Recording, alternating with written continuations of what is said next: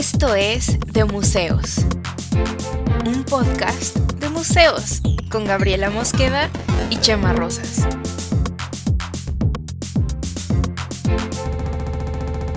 Bienvenidos. Hola, ¿cómo están? Bienvenidos. Este es el episodio 6 de la segunda temporada de De Museos, el podcast. Y es el tercer episodio Episodio 6, perdón, me estaba tardando un poco. no lo cantaste a tiempo, no lo cantaste a tiempo. 6 de Museos, segunda temporada, el podcast. ya encontraremos eh, cómo... Algún día vamos a hacer un jingle de verdad, pero bueno. Este... En esta ocasión tenemos a nuestro tercer invitado y es Bernardo, eh, si no lo digo bien me corriges, Senga. ¿Senga? Exacto. Muy bien, perfecto. Muy bien. Ay, 10. Muy bien. Este... y Bernardo es, eh, entre muchas otras cosas, eh, el director de Sengar Galería. Sengar, bueno, si no lo digo bien, tú me corriges. Sí, muy bien, Sengar, sí, muy bien, muy bien. Sengar Galería, que es este, la heredera, digamos, de otro proyecto galerístico que también está, bueno, está aquí en la Ciudad de México, Archivo Colectivo. También tiene una editorial que produce y edita libros de arte y cuanta más cosa ya nos contarás a profundidad, Bernardo. Eh, y con él nos interesaba tenerlo aquí como invitado porque eh, vamos a hablar justo de temas de mercado del arte y precisamente Bernardo está ahora mismo en Guadalajara en una feria de arte, eh, bueno, en estos días se lleva a cabo material en Guadalajara. Y entonces, pues bueno, vamos a entrar un poco en tema a mí me parecía que era muy, que podía ser muy rico platicar contigo, porque em, yo creo que tienes una, como una visión del mercado del arte que es un poco diferente quizá de como normalmente se, gestan los proyectos este, galerísticos, ¿no? O no sé si tú coincides con eso. Eh, sí, creo que, creo que hay, hay, hay, bueno, antes que nada, muchas gracias. Mm. Este, gracias Chema, gracias Gaby. Eh, hay, un ingrediente con el que yo me siento muy cómodo y que creo que es un diferenciador, para bien o para mal, no quiero decir que sea un diferenciador, este, eh, game changer, ¿no? Sino simplemente algo que, que, me caracteriza. Y eso es, son dos cosas. Uno, mi educación no fue relacionada al arte, hasta ahora que acabo de terminar una maestría prácticamente en arte contemporáneo yo, yo soy de, profesión administrador y tengo un MBA y toda la vida trabajé en finanzas, etcétera, etcétera, haciendo reporteos, analizando, etcétera. Y, y eso creo que me da una visión muy particular del mercado. Y la segunda es que eh, esta es muy, muy similar que varios, que, varias, eh, que varios directores de galería. Eh, comienzan coleccionando y luego se meten al, mercado del arte, ¿no? Este, en mi experiencia, pues me casé hace 10 años prácticamente y, mi esposa y yo comenzamos a, tener esto en, común y a disfrutarlo de forma enorme y las decisiones eran a dónde viajábamos para ver qué museos y a ver qué, qué colecciones o lo que sea y si era tiempo de cambiar el coche o de comprar un cuadro, ¿no? Hasta que los coches nos dejaron botados y pues ya tuvimos que cambiar de coche y seguir comprando cuadros, ¿no? y, este, y, y, la verdad es que nos, nos convertimos en gente eh, que disfruta más comprar una buena pieza o visitar un buen museo o comer rico y visitar el museo que, que, que el comprar un coche. Me encantaría poder comprar también un coche, ¿no? Pero pues no, no me da para todo, entonces nuestra prioridad ha sido el arte. Y este, hasta que hubo un momento también, esta, esta historia me encanta platicarla, este, que llega mi esposa a casa de, sus papás y le dice, oye mamá, ¿y este cuadro nuevo? Pues, y mi suegra le contesta, pues es tuyo. ¿Cómo que es mío? Sí, Bernardo lo mandó para acá. ¿Por qué? Pues porque los empezaba a mandar ya a otros lugares porque no los viera mi esposa, porque se enojaba cada vez que, este, que, llegaba algo nuevo, ¿no? Este, y bueno, entonces el otro día hubo también algo muy chistoso. Un, estábamos con, este, con la directora de, con una gran amiga y directora de mi maestría y directora de la OMR, directora en ese momento porque ya es socia, está Kerstin. Y, este, y, estábamos viendo la exposición de Gabriel Rico, que fue una antes que la de ahorita. Y me dice, oye, Bernardo, te quiero presentar a Gabriel. Y llegamos mi esposa y yo, padrísimo, lo conocemos. Y le, le dice Gabriel, ah, tú eres el que compró entonces tal pieza. Y mi esposa me voltea a ver así, pero ¿cómo que tal pieza si nosotros tenemos otra de él? Pues, pues sí, como que es padrísimo, a mí me encanta. Yo lo disfruto y, y, y, y de eso creo que se trata el arte, de, de, de disfrutarlo, de ir, de ir, de, de ir haciendo, eh, en buen sentido, migas, ¿no? De, saber con quién, a quién tenerle la confianza para platicarle lo que quieres. Por eso les digo que es, es bien, es bien delicado abrirse ante alguien y decir, es que yo no sé nada de eso. Tú dices eso enfrente de un, de, una, de un, de un galerista sin, sin escrúpulos, este, y te van a ensartar lo que sea, ¿no? Entonces, eso, no lo veo bien, no lo veo bien. Eh, a mí me gusta decir que, he sido abusado también por galeristas, ¿no? Mm. Cuando tuve oportunidad de comprar una pieza increíble y era momento para que el galerista me dijera, ¿sabes qué? No me toca a mí, toca que compres la pieza que te está sugiriendo tu hermano, no me, la, no me compres a mí, ya me compraste suficiente a mí. Eso, eso es un galerista respetable, ¿no? Este, a mí me ha, venido alguna vez este, algún conexionista y me dice, oye, quiero también esta pieza. Digo, a ver, no, no, me hace sentido que la compres. Si fueras el, el coleccionista acérrimo de, de, este cuate, pues adelante, pero has comprado dos piezas en tu vida y ahora quieres la tercera de él. O sea, ábrete más, o sea, mi responsabilidad como coleccionista, como, como, como asesor, galerista, director de galería, etcétera, es asesorarte y que veas más opciones, ¿no? Eh, en esta ocasión no me, no me tocó que me compraran a mí la pieza, pero lo llevé a otra galería, ¿no? Yo soy un convencido que una buena colección se arma comprándole a varias galerías, no una sola, ¿no? Oye, tocas, eh, tocaste varios eh, temas que me parecen muy interesantes. El primero es que me parece que mucha gente está bajo la impresión de que para ser un coleccionista o para empezar una colección tienes que ser, hay que ser pues, rico, hay, que ser, rico hay que ser millonario, básicamente. Y, Error. Y tú lo dices de un modo tal que dices, no, es que pues yo quiero coleccionar y entonces yo veo de dónde saco el dinero, para dónde muevo mis cosas, si cambio el coche o no cambio el coche. Es un tema de prioridades. Sí, ¿no? Entonces, eso me parece muy interesante. Sí, ahorita que tocas un tema bien interesante que gente que tiene el presupuesto, pero no tiene la educación y que me escuchan y se van a enojar, ¿eh? ¿No? Este, no, es que yo prefiero comprar acciones. Está bien, se vale, pero este, yo eh, el otro día estaba con un amigo en Nueva York y le digo, este, eh, tiene, un presupuesto sumamente amplio, ¿no? pero, pero es, es, muy cuidadoso con el dinero a tal grado que yo creo que es, es, es codo, ¿no? Es que disfrute su lana, ¿no? Qué rico, qué padre, qué, qué gusto por él y que la disfrute, ¿no? Me, encanta, es, sumamente cuidadoso con el dinero, es codo. Es un codo. sí. y, y, y ¿saben qué? Le dije, a ver, compra una pieza, una, de 25 mil dólares. Vamos a meterle un presupuesto de 25 mil a 30 mil dólares. Dice, puede y puede bien, ¿no? Cómprala. Vive con ella un año. Si no la quieres, yo me encargo de vendértela. Y no le vas a perder nada. Yo me encargo, o sea, vamos a hacer un muy buen deal de llevarte, comprarla, tal, tal y tal, un artista que esté creciendo, etcétera.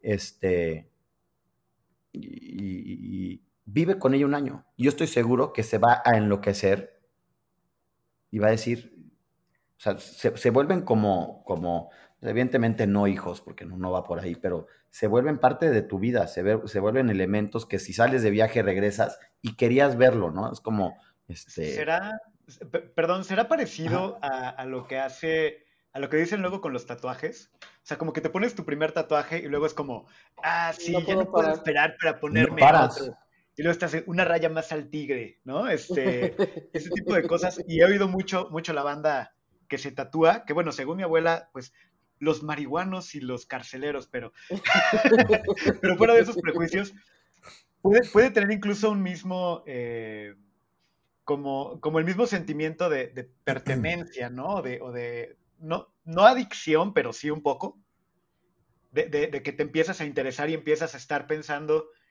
que tu mente entra en el carril de, ok, ¿qué es lo próximo que me voy a poner? ¿Qué es lo próximo que voy a comprar? ¿Cuál es la siguiente pieza?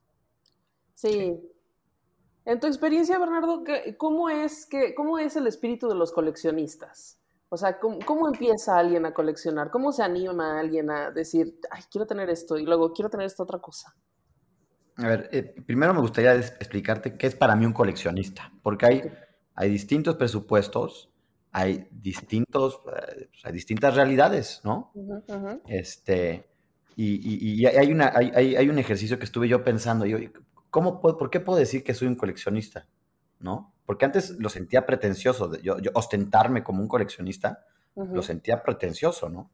Entonces dije, ya sé, en el momento en que las bodegas de la casa, perdón, el, el, momento en el que los baños de la casa, los baños de visitas comenzaron a funcionar como bodega, ese es el momento en el que, en el que, el que Ahí, ahí, ahí ya fue con el coleccionismo, porque no fueron nada más las que pudiste, pudiste poner en, los muros de tu casa y recargar aquí porque pues, te, faltaba un espacio.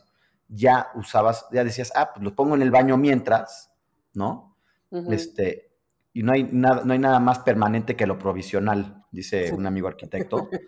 Ah, lo voy a poner aquí en el baño un ratito y me pasaban seis meses, ocho meses, un año, un año y medio y el baño de visitas era una posilga una posibilidad, pero era una bodega, ya no. Entonces, e, ese fue en mi caso, que, es un que era un departamento de recién casados, lo que sea, este, y pues digo, cada quien tiene su, su, su, realidad, cada quien tiene sus presupuestos. Eh, tengo un amigo curador que él compra, en, empaqueta, empaca increíble y en bodega. O sea, en su casa no tiene obra, no los cuelga tendrá una piecita máximo, ¿no? Entonces, eh, me gusta partir de ahí porque, porque esto, esto a lo que voy es, cualquiera puede ser coleccionista, ¿no? Sí. Este, no se trata un tema de dinero, o sea, está el gran ejemplo de esta, de esta pareja americana que vivían en, una, en Filadelfia, si no estoy mal, en una casita súper chiquita y guardaban los Rodcos y los, y los, y los este, Pollocks y lo que quieras abajo de la cama. No, pues sí, sí, sí pasa eso, sí, sí es verdad, sí pasan esas cosas, ¿no?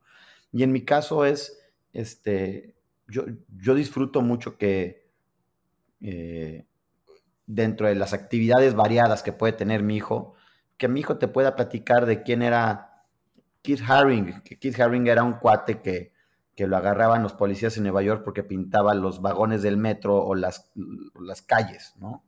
Este, y eso, eso yo lo disfruto y creo que es medular en la educación de un niño, que también está el ego y que juegue y que haga lo que quiera, sí, pero que también tenga un momentito de conocer esto y pues, evidentemente en mi casa es algo que se, que se, que se vive, ¿no? Oye, también otra parte de las cosas que mencionaste al inicio es, em, tú empezaste como eh, analista financiero, tienes un MBA y todo esto, ¿no?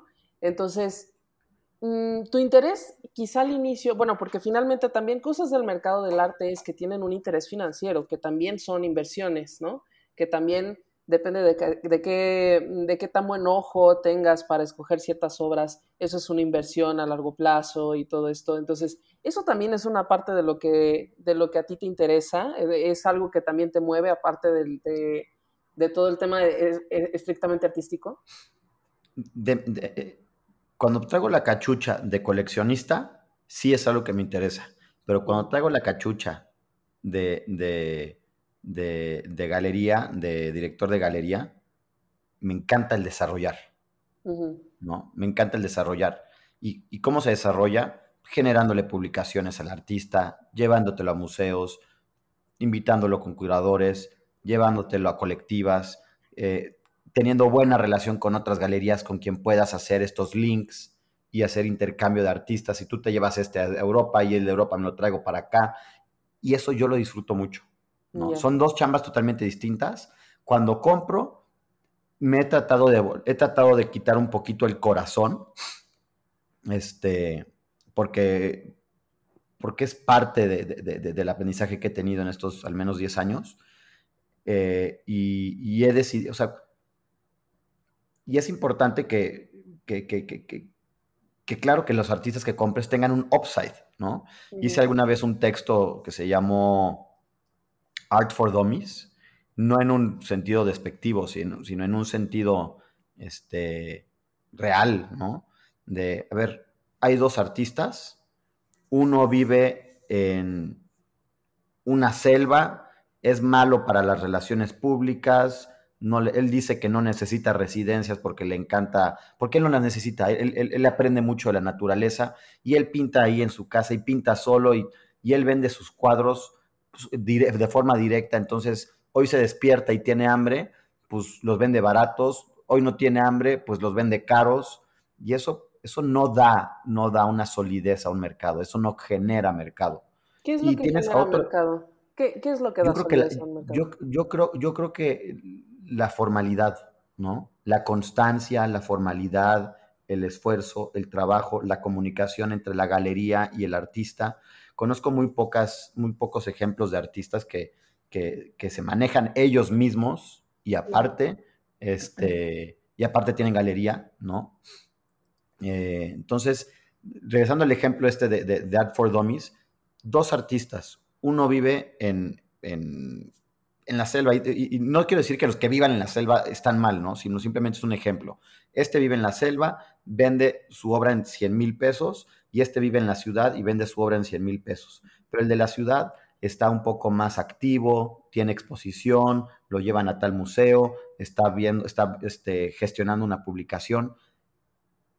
Al final del día, las dos piezas te van a, te, gustan igual, ¿no?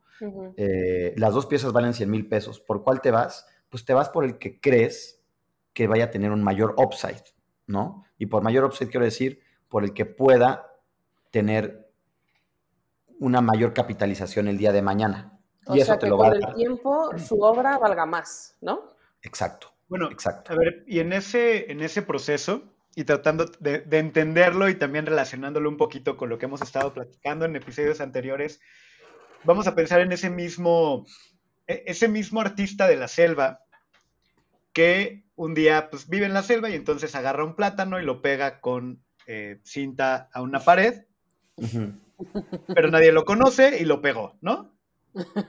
es un plátano pegado en una pared y es el artista de la selva. Pero llega Maurizio Catelani y lo pone y por supuesto que ese plátano tiene un valor distinto, ¿no? Eh, ese, ese valor, entonces no se lo dio el artista, se lo dio un desarrollador como tú, como el galerista. No, no, es, eso es un trabajo en conjunto. O sea, yo, yo, no me puedo atribuir que yo desarrollé un artista. Yo definitivamente... o, el montón, o, bueno, en realidad no, no, tanto un galerista, sino el conjunto de situaciones, de situaciones sí, estrategias, situaciones. Y el otro... Pues, La respuesta es... Eh, lo, lo, dijiste tú, lo dijiste muy bien. La respuesta es sí.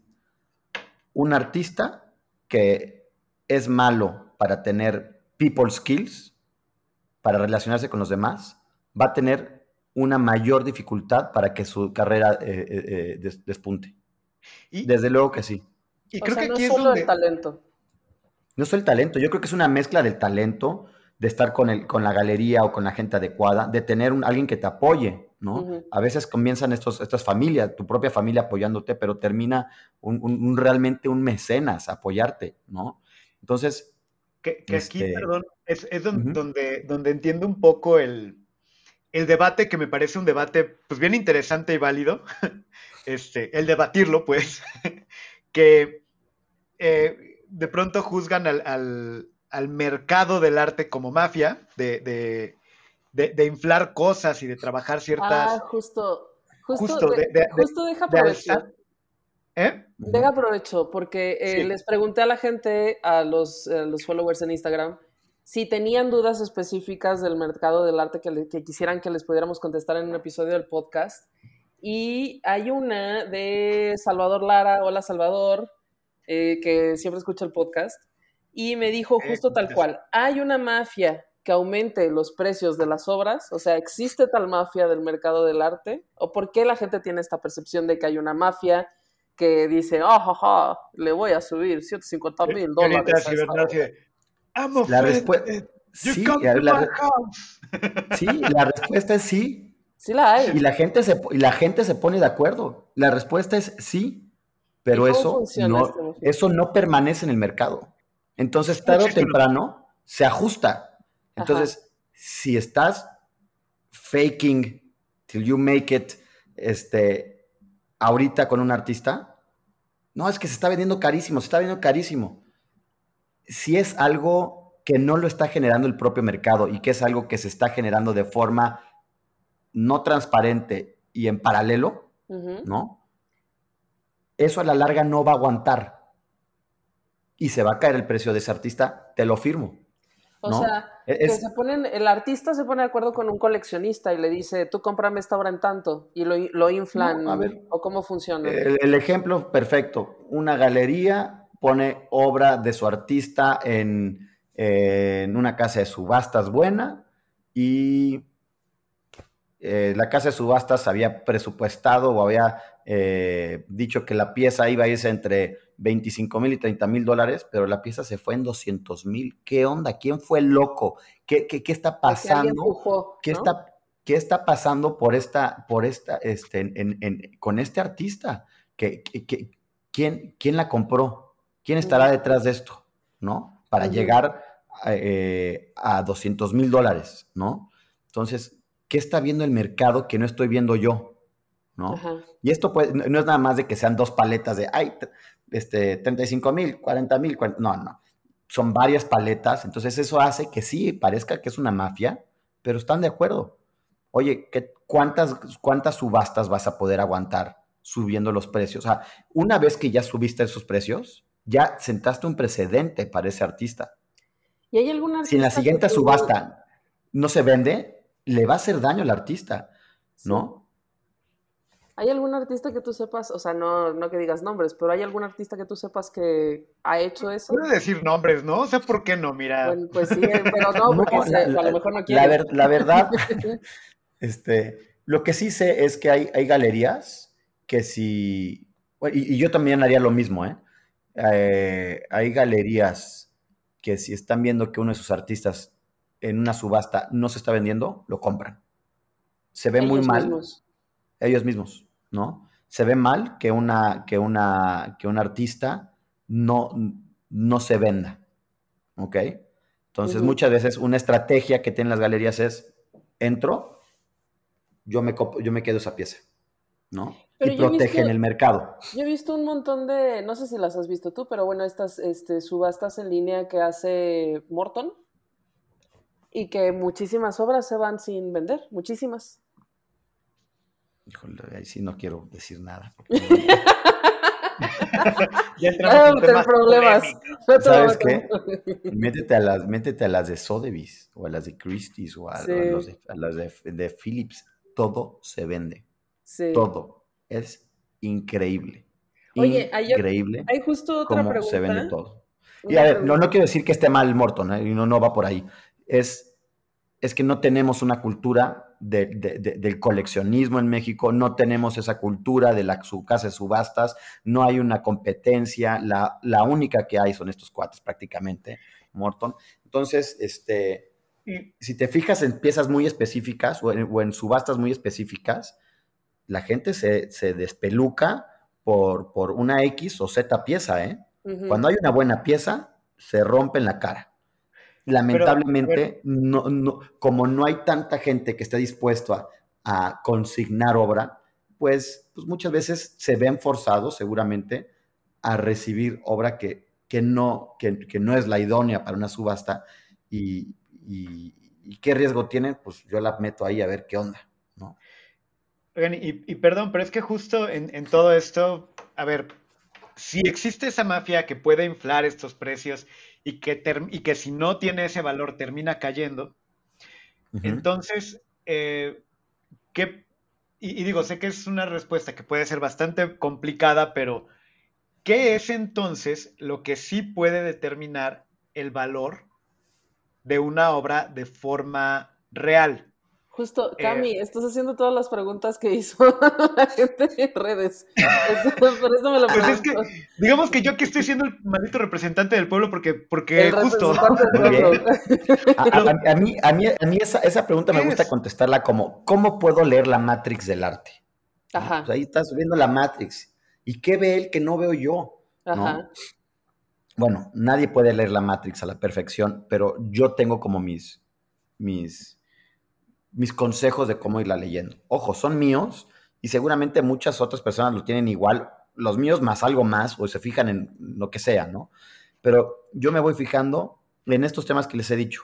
A ver, el artista tiene galería en México. A ver, pregunta número uno. ¿El artista tiene galería? ¿Sí o no?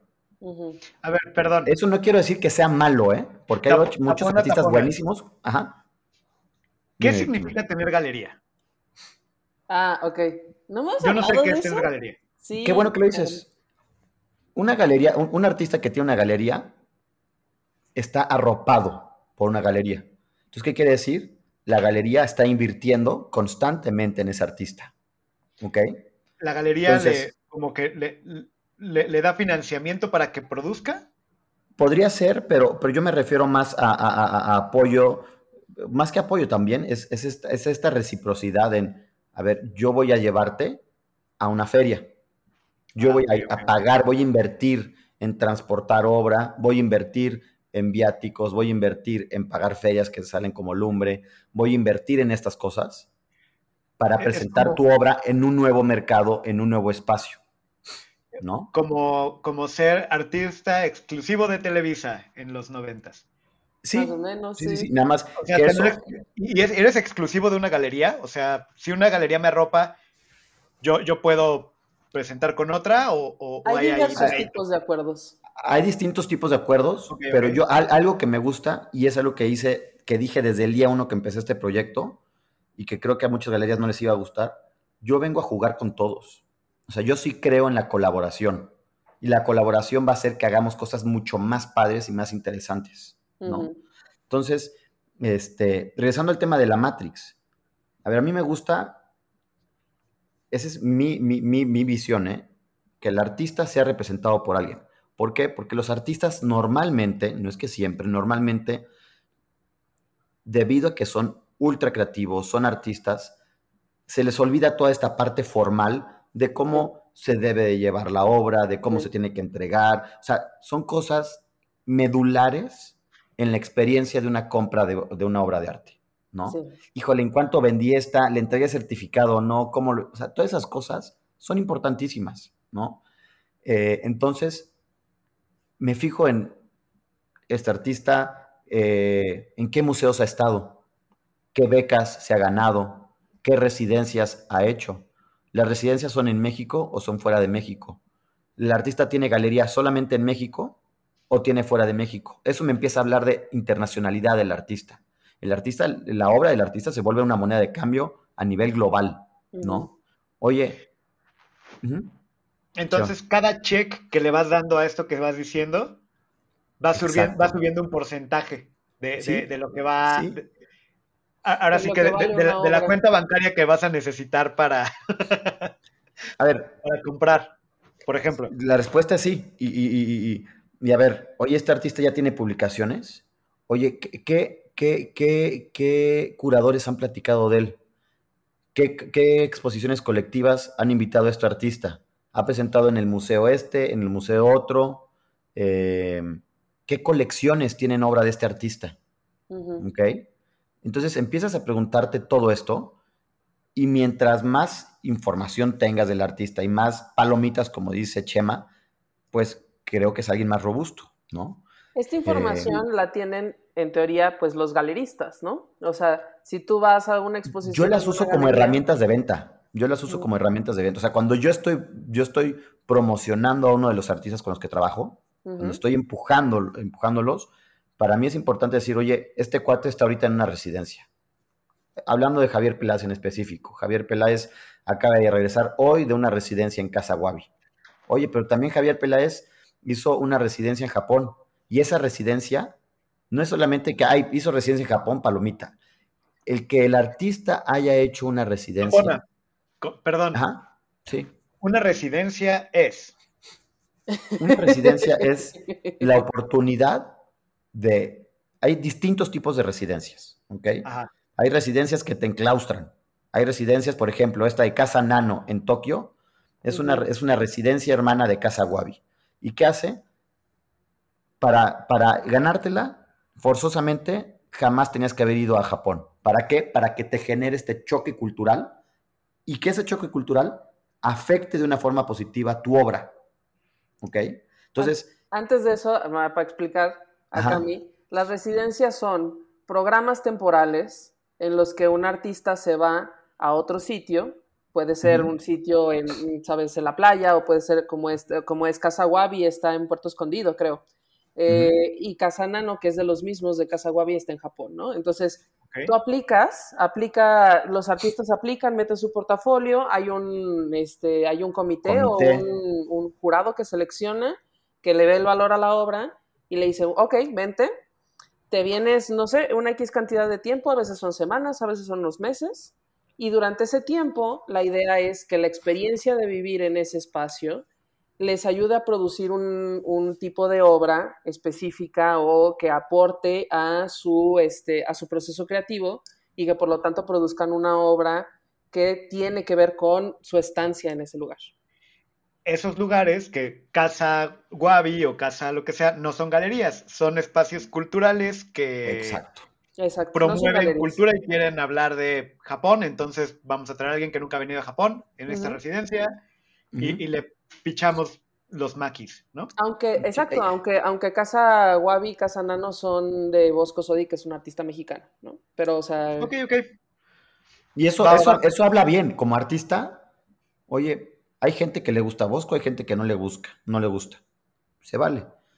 Pero creo que, oye, es de los pocos artistas, así como un Gilberto Aceves Navarro, así como este un Eduardo Avaroa, este, todos, todos estos artistas que tienen un compromiso increíble con los artistas jóvenes. de enseñar, de educar. Y eso lo tiene Bosco y se lo celebro, ¿eh?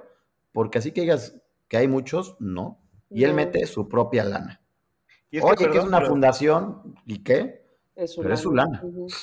Justo, justo de lo que, del, episodio que venimos, de, hablar de, las miserias del arte, de, dedicarse al arte, o sea, de esta parte, porque venimos de un episodio en el que venimos de hablar de esta romantización del artista pobre para, para que sea bueno, ¿no? Este, todo esto que están comentando, yo eran cosas que no conocía que, que, que pueden financiar a un artista. Sí, bueno, que aumentan, que, que, aumentan el valor de su producción artística. O sea, porque, sí, está bien interesante. pasan procesos. O sea, la lógica es que los artistas pasan procesos, diferentes procesos de selección en los que su obra es evaluada, es validada, y por lo tanto, entre más de estos procesos pasen, pues su obra tiene mayor este, solidez, ¿no? su, su obra es vista con mayor deseo en el mercado. También, exactamente. ¿No? Y esto también... Este, exacto. Y esto también tiene que ver con, con temas de producción.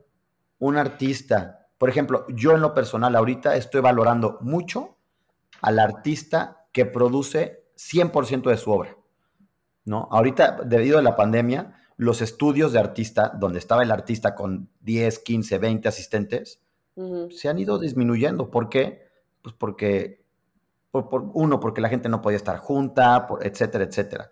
Entonces eso ha forzado que el artista regrese al taller, produzca, genere su obra. Y eso yo ahorita lo estoy valorando mucho. Eso en mi Matrix del arte lo valora. ¿no? Oye, no sé si el mercado no lo valore. Esa es una cosa que no hemos hablado todavía aquí en el podcast, pero es cierto. Muchos artistas tienen estudios donde hay gente que trabaja con ellos que les ayudan en, tareas específicas de la producción de sus obras, ¿no? Entonces, este, no todos los artistas producen con sus manos toda la obra. No es indispensable que lo hagan, pero algunos sí. Algunos sí se hacen cargo de toda la producción de su obra que eso es... Al menos eh, conceptualmente es obra de ellos, pasa, se revisa, o sea, no quiere decir que el que tengan un, estudio o un taller está mal, no, simplemente es una estrategia para mantener un ritmo de producción, punto. Pero de que está el, está el artista ahí siempre clavado, siempre. ¿no? Sí, yo, lo pero y además esto es súper antiguo. Pero, o sea, bueno, es una técnica que usan los dentistas. Es, exacto, pero además es, es tan antiguo como... Voy con el dentista tal y tú llegas al, consultorio del, dentista tal y te atienden 34 asistentes que también son dentistas, pero, pero porque hay como mucha práctica ahí. Sí. Lo, veo, lo veo un poco diferentes tareas, sí. Y es lo mismo, por ejemplo, Rodán, o sea, estamos hablando de hace cuánto, ¿no? Rodán tenía un, taller. muy bien. ¿Vale? ¿Eh? Yo con mi ejemplo de los dentistas y tú con Rodán, pero creo que vamos a lo... o sea, vamos paralelos, venga. Rodán no producía absolutamente todas sus obras con sus manos, porque pues no, pues eran esculturas gigantes, ¿no? Claramente tenía gente que le ayudaba a resolver ciertas tareas específicas de, la creación artística. Así siempre ha sido desde siempre, ¿no? Oh, no, no desde siempre, pero desde hace muchísimo.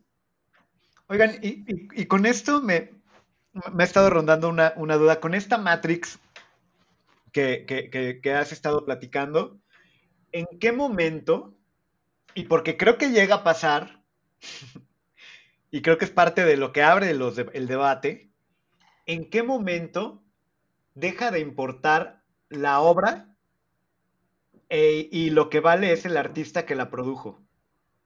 O sea, el nombre. Es decir, lo que estoy comprando pues es un plátano pegado. Porque digo, y, porque es justo de lo que se estaba burlando. O sea, eh, por eso me encantó Catelani, ¿no? Porque, porque justo ese era su, punto. hacer hacer ese punto tan evidente que nos sirve como ejemplo ahorita. Pero ¿en qué momento importa más todo, toda esa Matrix que el artista puede llegar y decir, ah, sí, mira, y hacer un monito con, de, bolitas y palitos en una libreta escribe, aventarla y decir, aquí está, 12 millones de dólares. ¿Y cómo se llama la obra? 12 millones.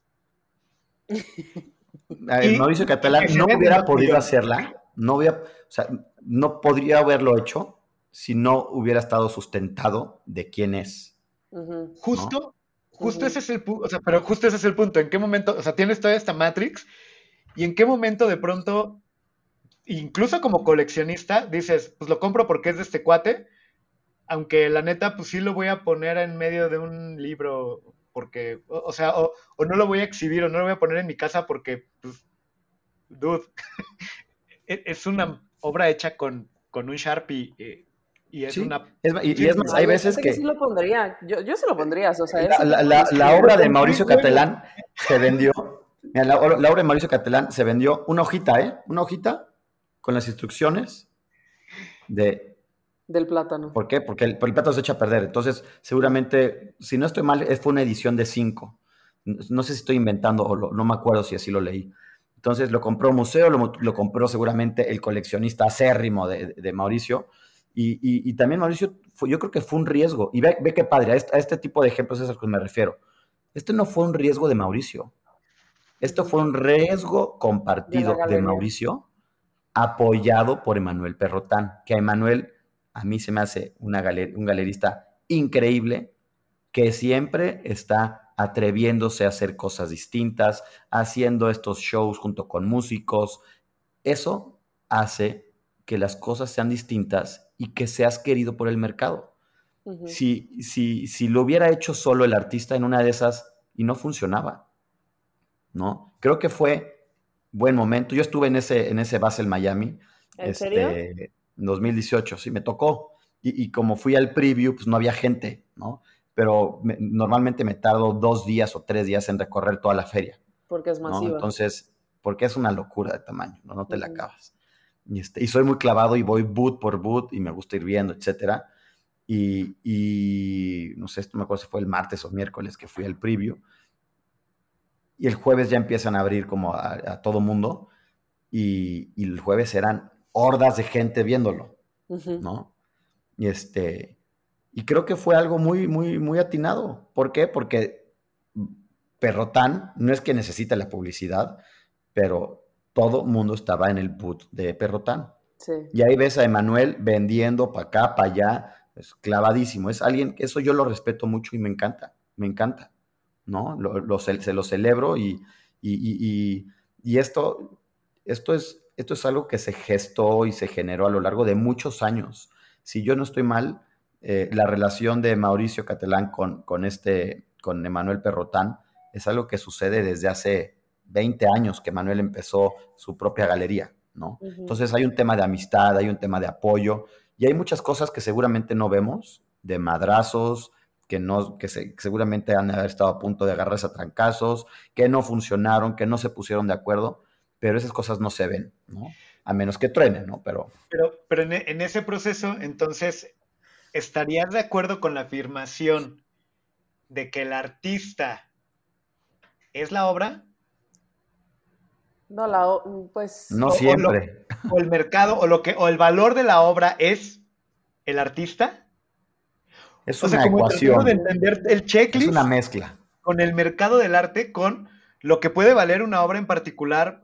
Vaya, por esta idea de, de, de pensar en, ok, una obra que tenga valor en sí misma.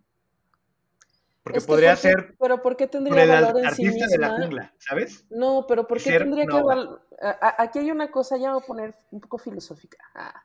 pero ¿por qué tendría una, o sea, por qué una obra tendría valor en sí misma solo por la obra si no tiene un contexto que la explique? O sea, hablando inclusive de, hablemos de óleos del virreinato, pues. Exacto, que muchas veces no tienen ni, ni, ni, nombre de quién los firmó, quiénes son. Entonces esas obras te pueden gustar mucho, pero al no saber quién las trabajó, dices, le pierdes el valor, yo creo. Yo sí creo que es una mezcla, es una mezcla de quién es el artista, en qué contexto se hizo, en qué momento se hizo, por qué se hizo, y, y, se van a reír, pero esto es una conversación que tuve con un artista la semana pasada en Nueva York. Le decía, a ver, creo que ya estoy un poco cansado de, poner cuadros bonitos y vender cuadros bonitos.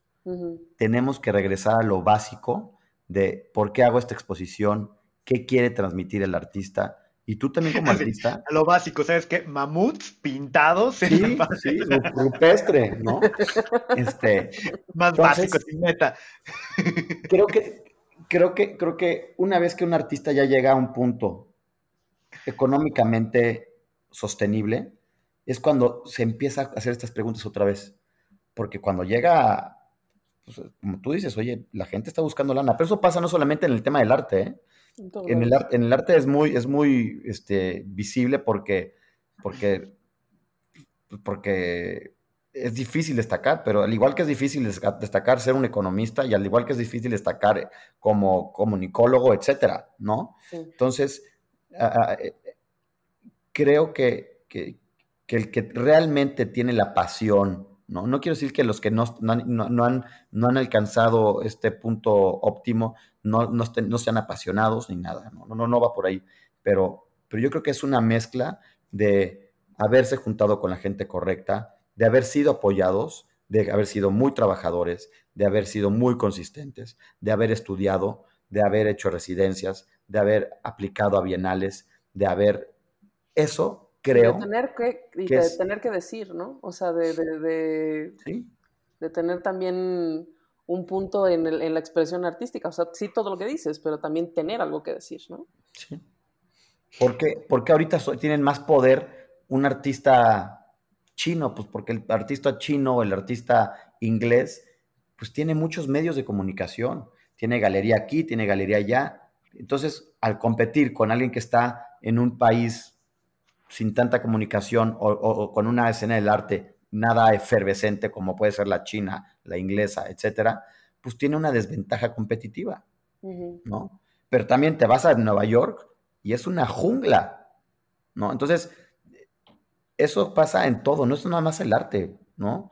Este, eso pasa con los brokers de, de, este, del New York Stock Exchange, que la mitad funciona, la otra mitad no, y de esa mitad el 10% logra su cometido, las otras se quedan en el intento, ¿no? Entonces, por ahí va un poquito mi comentario.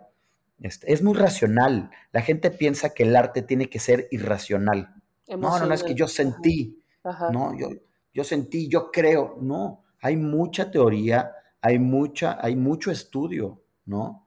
Hay, hay, hay, hay este, insisto, hay, hay, hay, eh, hay que solamente saberlo comunicar, saberlo entender, y una vez que, que, que, que, que lo haces, empiezas a, leer esto mejor, ¿no? Oye, antes este de que se me vaya, porque tengo otra pregunta aquí de, la audiencia. Ah, sí, yo, acá metiéndome en las preguntas de la audiencia. Yo, no sé de qué audiencia hablan, yo no veo a nadie, yo nada más veo a, Chema, a, Gaby y yo. La audiencia. Ah, ¿cuál audiencia? Aquí estamos nosotros tres. Estamos en Twitter y así. En Instagram, en Instagram. Este, dice Armando Sorzano, Mandy, hola, ¿cómo estás? Eh, que, que, si podríamos hablar un poco de las subastas de NFT de, eh, de Sotheby's en, ¿cómo se llama? De Centraland. Gap, no manches, justo iba a ser mi, bueno, no tal, no es en particular, pero justo iba a preguntar, en este rollo de coleccionismo y la la la, cómo entra este rollo de NFT y todo eso, ¿sí? Y, sí, hicimos justo un episodio de NFTs. Mira, tú eres la voz del pueblo, ciertamente. La voz del pueblo, carajo. hicimos un episodio de NFTs, entonces ya lo tenemos un poquito masticado, pero justo una de mis dudas era em, si el mercado de NFTs es sólido, o sea tiene poco tiempo realmente, o sea, no sé exactamente cuánto, pero eh, con, el invitado con el que platicamos de NFTs nos dijo que quizá como uno, entre 3 y 5 años más o menos que está desarrollándose todo esto. Ya hay coleccionistas, eh, coleccionistas con acervo amplio, pero ¿qué tan sólido es esto? Y, bueno, perdón, te, estaban preguntando de una, de una subasta en particular, ¿verdad? De la subasta que fue en junio por ahí en Sotheby's, este... Eh, ah, esta supermillonaria. No me acuerdo si fue Sotheby's o Christie's, que se vendían 90 millones de dólares, ¿no? en Sotheby's, este, en una, eh, que hicieron como una réplica de su, este, de su, de su espacio de, exposiciones y ahí pusieron... ah, esa me encantó, esa la hizo Philips, si no estoy mal. Increíble, me encantó, me encantó, pero creo que se vendió como en 6, 7 millones de dólares este, que sigue siendo un chorro de lana, ¿no? A ver, este, déjenme nada más regresar un poquito. Cuando empecé yo a analizar el, tema del NFT, dije, a ver, quiero ser de las primeras, o la primera galería en hacerlo en México. Entonces, me puse, me puse, más que investigar, puse, traté de entender. Nosotros no tenemos al menos esa madurez. ¿Y qué quiero decir con eso? En Estados Unidos hay un mercado bestial de jóvenes que tienen un ingreso bestial por las extraordinarias ideas que tienen y las venden y entonces se capitalizan con, vendí mi negocio en 100 millones, en 200, es, algo muy común allá. Por las startups y en general por eso. Exacto, ¿no? O sea, vean, hay un indicador de cuántas, cuántas empresas eh, salen a bolsa y nosotros creo que en México sacamos 20 empresas al año a bolsa o 15 o algo así, mientras que en Estados Unidos son 800, 1500, o sea, un número obsceno. ¿no? Este, eh, no lo recuerdo, pero bueno, por, es un ejemplo. Ahora, en Estados Unidos,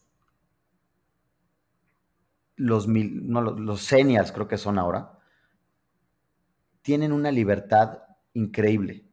Increíble. Y me refiero a, ¿sabes qué? Me quiero, me, me invitaron a trabajar a Los Ángeles. Yo soy de Nueva York dejo todo aquí, me voy a Los Ángeles. No me importa porque ni tengo casa y ni me interesa tener una casa. ¿eh? No tengo muebles ni me interesa tener muebles. Traigo mis tres chamarras que me gustan, que son estas que he ido comprando de coleccionistas, pero no me interesa nada más. Agarran textual un backpack, su celular. En su celular traen su banco, su todo. Llegan a Los Ángeles, enchufan su, su celular a la televisión que tengan, y ahí están lupeando su colección de arte. Entonces yo sí creo que, que, que, que, este es un mercado que, ahorita, claro, que fue un pico, pero es, un, es una parte del mercado del arte que es un medio, así como hay pintura, así como hay escultura, yo creo que hay un medio bien importante que muchos artistas están utilizando, desde un Hockney está utilizando los, los, este, trabajo digital que luego lo hacen, este, luego lo suben a estas plataformas. Entonces, eh, creo que es algo súper válido, es algo que, claro que ahorita hubo una sobreproducción, este, y, y, el NFT no es que sea la obra, el NFT es todo el concepto. Exacto, ¿no? Este, que la verdad es que mm, a mí se me complicó, quería comprar uno, tengo mis criptomonedas, pero no pude ligar mi, wallet a la plataforma para comprar. Y, se me complicó y ya nunca lo hice. Pero sí tenía intención de que un par de artistas con los que trabajamos hicieran NFTs. Y erróneamente yo dije, a ver, agarramos esta pieza que ya existe vamos a digitalizarla en capas, tal, tal y tal. Y no funcionó. No funcionó eh, porque yo ahora entiendo que una pieza digital tiene que ser creada con ese espíritu digital, ¿no? No de que, ay, ya tengo esta imagen increíble, la escaneo y hago, eso no, eso no funciona, ¿no? Capaz si funcionó en un inicio, pero ahora los NFTs de ahora están, las piezas digitales de ahora están súper complejas, ¿no? Duran un X tiempo, tienen ciertos ritmos, este, anochece, se hace de día, traen música, y, eso está bien interesante, ¿no? Entonces, este, se me complicó mucho y decidí dejar ese proyecto de lado. Este, pero bueno, regresando al tema del NFT, eh, sí veo que hay un mercado ahí. No creo que pronto se vuelva a vender una obra en 90 millones de dólares. Creo que eso fue un pico, sucedió y no va a volver a suceder. Eh, que seguramente habrá obras bien interesantes, un, un Hockney este, que se, al que se le haga mucha publicidad y eso seguramente va a romper récords también. Yo vi que Damien Hirst estaba vendiendo NFTs y luego de algún modo los, los tradujo como en formato físico y se los entregó a las personas que, lo compraron, algo así vi. A ver, la gente se está los artistas se están poniendo creativos y eso está padre. Y que, y que se ponga más creativo y tenga el presupuesto para hacerlo, seguramente tendrá un premio, ¿no? Damien Hirst es, es, increíble lo que hace. A ver, cuando fue la pandemia sacó estas ediciones este, con una editorial buenísima que se llama Henji, H-E-N-I-J-I, creo, inglesa, que es eh, uno de los talleres que le produce él toda su, serigrafía. Él tiene su propio taller, por lo que entiendo, y también usa otros talleres. Entonces, hizo, un, hizo la edición de los arcoíris y la edición de los corazones. Corazones de 30 por 30 y corazones de 70 por 70. Este, eran ediciones de 1000 y de 3000, si no estoy mal. ¿no? En su momento era para apoyar, al, todo toda la venta se iba para financiar eh, investigación sobre el COVID. Eh, mi esposa compró una y la compró en 300 libras y ahorita valen 2.000 libras, ¿no? Oye, es un genio. Sí, sí, es un genio. Y si ahora está usando el medio del, ¿cómo se llama? Del, del, eh, del NFT, seguramente, y, y, creo que está haciendo algo padre porque está otra vez llevando lo tangible lo intangible, ¿no? Te quedas tu NFT, pero también tienes derecho a tener algo tangible, que la gente, o sea, se, nos olvidó. Eso es justo de, la, de lo que hablábamos con en el episodio de NFTs, donde yo les decía, bueno, pero es que también nosotros, o sea, todavía todos nosotros estamos acostumbrados a comprar una cosa y tener la cosa, o sea, tocar Nosotros, pero esta generación, Gaby, no. ¿Ya no? Esta generación no. sentir vieja. No, a ver, eh, y, estuve trabajando de la mano con chavitos de 26 años, 24 años, y no les importa nada. Y es algo decían, si necesito un traje, lo rento. Yo, yo, es que yo ya no uso trajes. Ya no quiero un coche, ¿no? ¿Para qué quiero un coche? En serio. Ya no quiero una casa. ¿Yo para qué quiero una casa? Nada más me compromete y me ata a no, no, no. Yo no quiero cosas. Entonces ellos sí quieren algo virtual porque es fácil transportarlo, porque es fácil, ¿no? No es fácil tenerlo, porque muchas veces puede ser virtual y muy caro, ¿no? Entonces esa es, la situación que ellos traen. Ojo, no todo mundo es así, no todo el arte se va a volcar a lo virtual.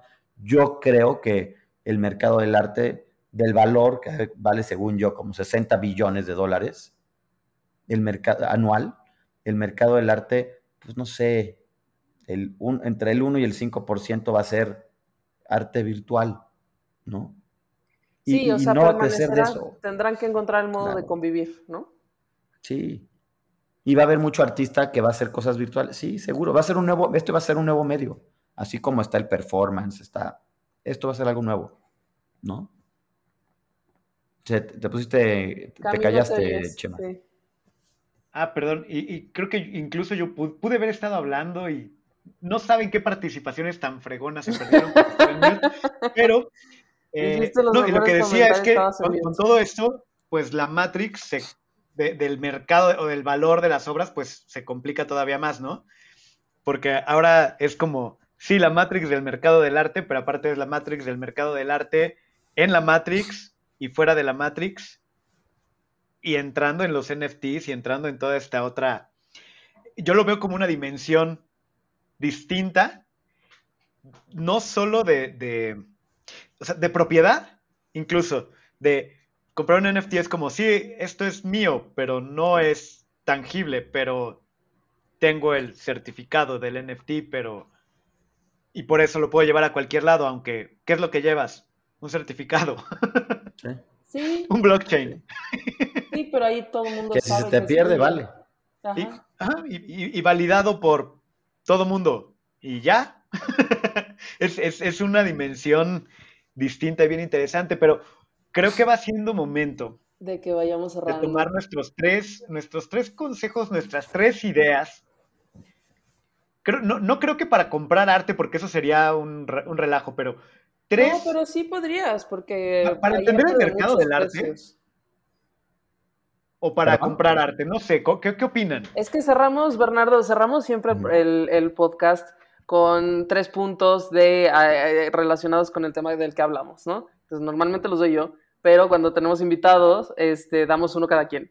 Entonces, ¿Cuáles, serían como los tres puntos para resumir? Eh, no sé si enfocado como, a, como para cuando compres arte o para coleccionar arte, o tres puntos como para entender cómo funciona el mercado del arte, que digo, están relacionados. Ya.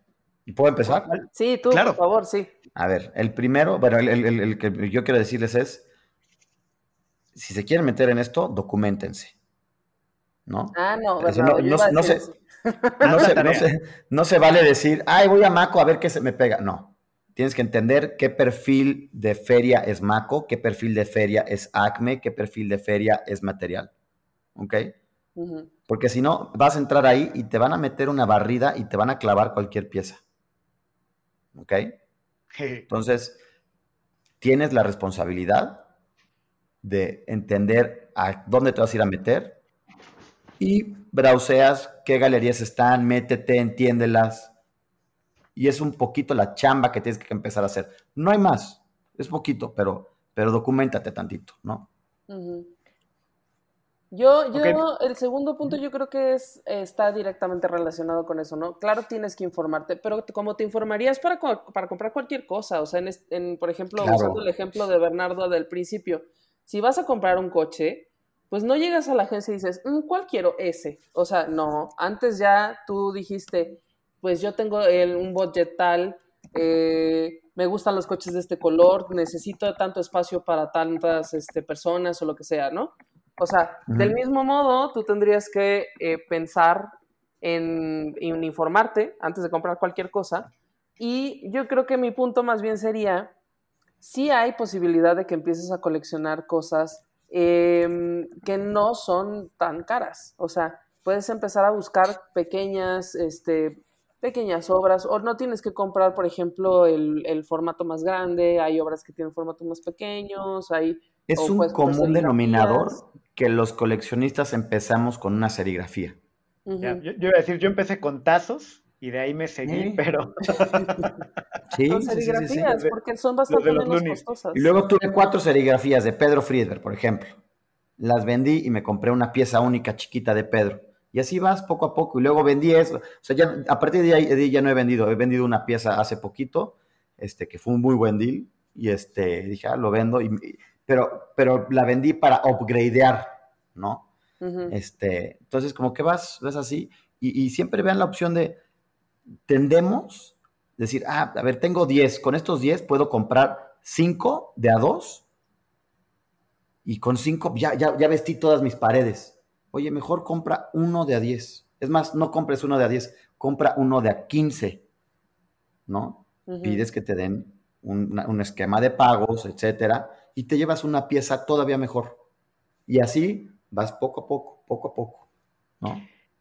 Y bueno, yo sé que en, este tema, creo que no, sé cómo para dar el tercer punto, pero a mí creo que en este esquema entraría el mismo consejo que hemos también trabajado de, pues para comprar arte tampoco uses el dinero de la renta, ¿no? Este, a veces se nos va, a veces se nos va. ¿eh? lo mismo que hablábamos de los NFTs o que hablábamos de otras cosas, es como, a ver, pues no es tanto como que voy a, este, voy a usar el dinero de, la, de la quimioterapia de mi abuelita para comprar esta pieza porque me encantó. Relájate un poco y piensa las cosas y ya, igual ves un esquema de pagos, ¿no? Como decías hace rato. Exacto como todos los mercados, el mercado del arte, ya lo habíamos dicho en algún momento, pues tiene sus vicios, ¿no? E, eso sucede en todos lados. Pero, em, pero siento que mucho la gente tiene esta idea de que el mercado del arte es muy malvado. Pues el mercado, ¿no? Al igual que todo. Ajá, al igual que todo. Pues, o sea, siempre habrá gente que le juega al vivo, ¿no? Sí, sí, sí. Sí. Siempre hay gente que le juega al vivo, pero es que, a ver, al banco, le juegan vivo, este, en, el trading, en, el arte, o sea, en todo. O sea, no es, en, en, todo, en todo se hace eso, ¿no? Pero bueno, pues, pues listo. entonces, es que no, que, que no te jueguen al vivo. Y creo que con esa, en esa nota podemos irnos despidiendo.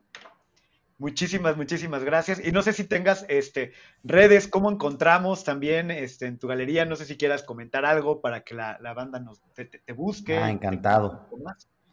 Este, ahora somos Sengar Galería. Sainger se escribe con S. Sainger Galería. Este, yo soy Bernardo Sengar. Y pues listo.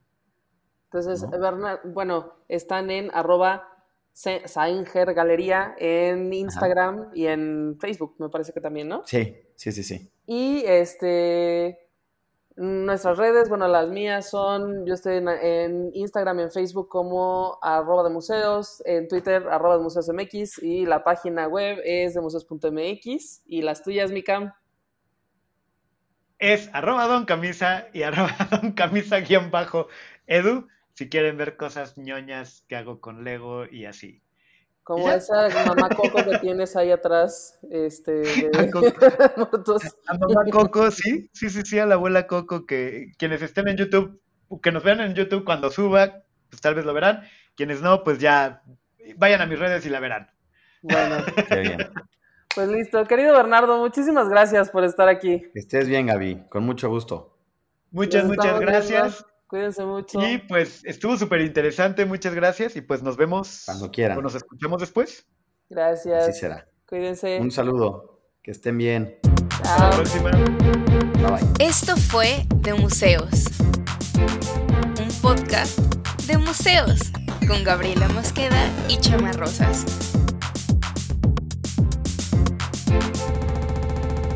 Hasta la próxima.